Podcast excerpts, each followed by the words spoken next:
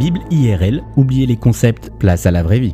Bonjour à tous. En ce début d'année, on vous a sûrement déjà souhaité tout un tas de bonnes choses. Bonheur, succès, rire et surtout, surtout, en ces temps incertains, la santé.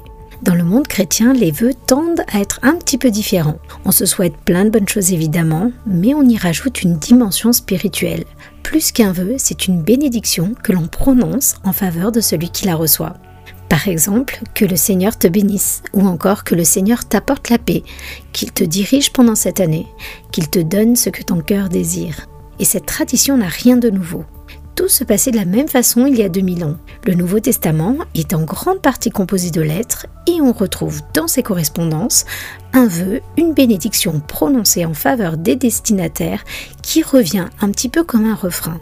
Que la grâce et la paix vous soient accordées par Dieu notre Père et par le Seigneur Jésus-Christ. Cette phrase, on ne la retrouve pas une ou deux fois, mais treize fois au total.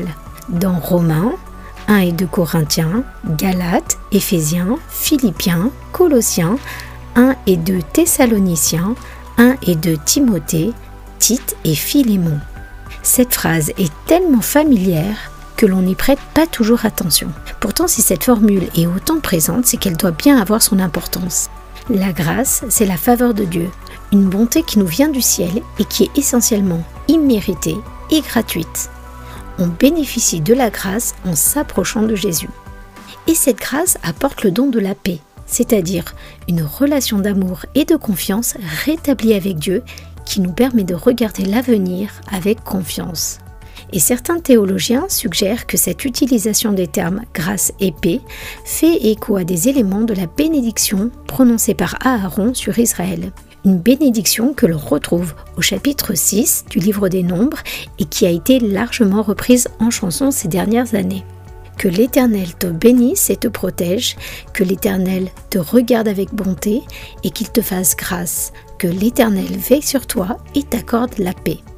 L'apôtre Paul va étendre cette bénédiction exclusivement hébraïque à un groupe mixte de croyants. Il va utiliser le mode de salutation utilisé par les Grecs avec le terme charis, c'est-à-dire grâce, et l'associer avec une salutation typiquement juive, shalom, c'est-à-dire paix. En une seule phrase, Paul reconnaît la diversité ethnique de ceux qui liront la lettre et il s'adresse à eux avec une bénédiction ancestrale, soulignant ainsi que l'Église s'inscrit elle aussi dans l'histoire du peuple des élus et peut bénéficier de cette superbe promesse de protection, de bonté, de grâce et de paix qui était destinée au peuple d'Israël. Est-ce que ce n'est pas ça, au fond, la plus belle des choses qu'on pourrait souhaiter à nos proches en cette nouvelle année?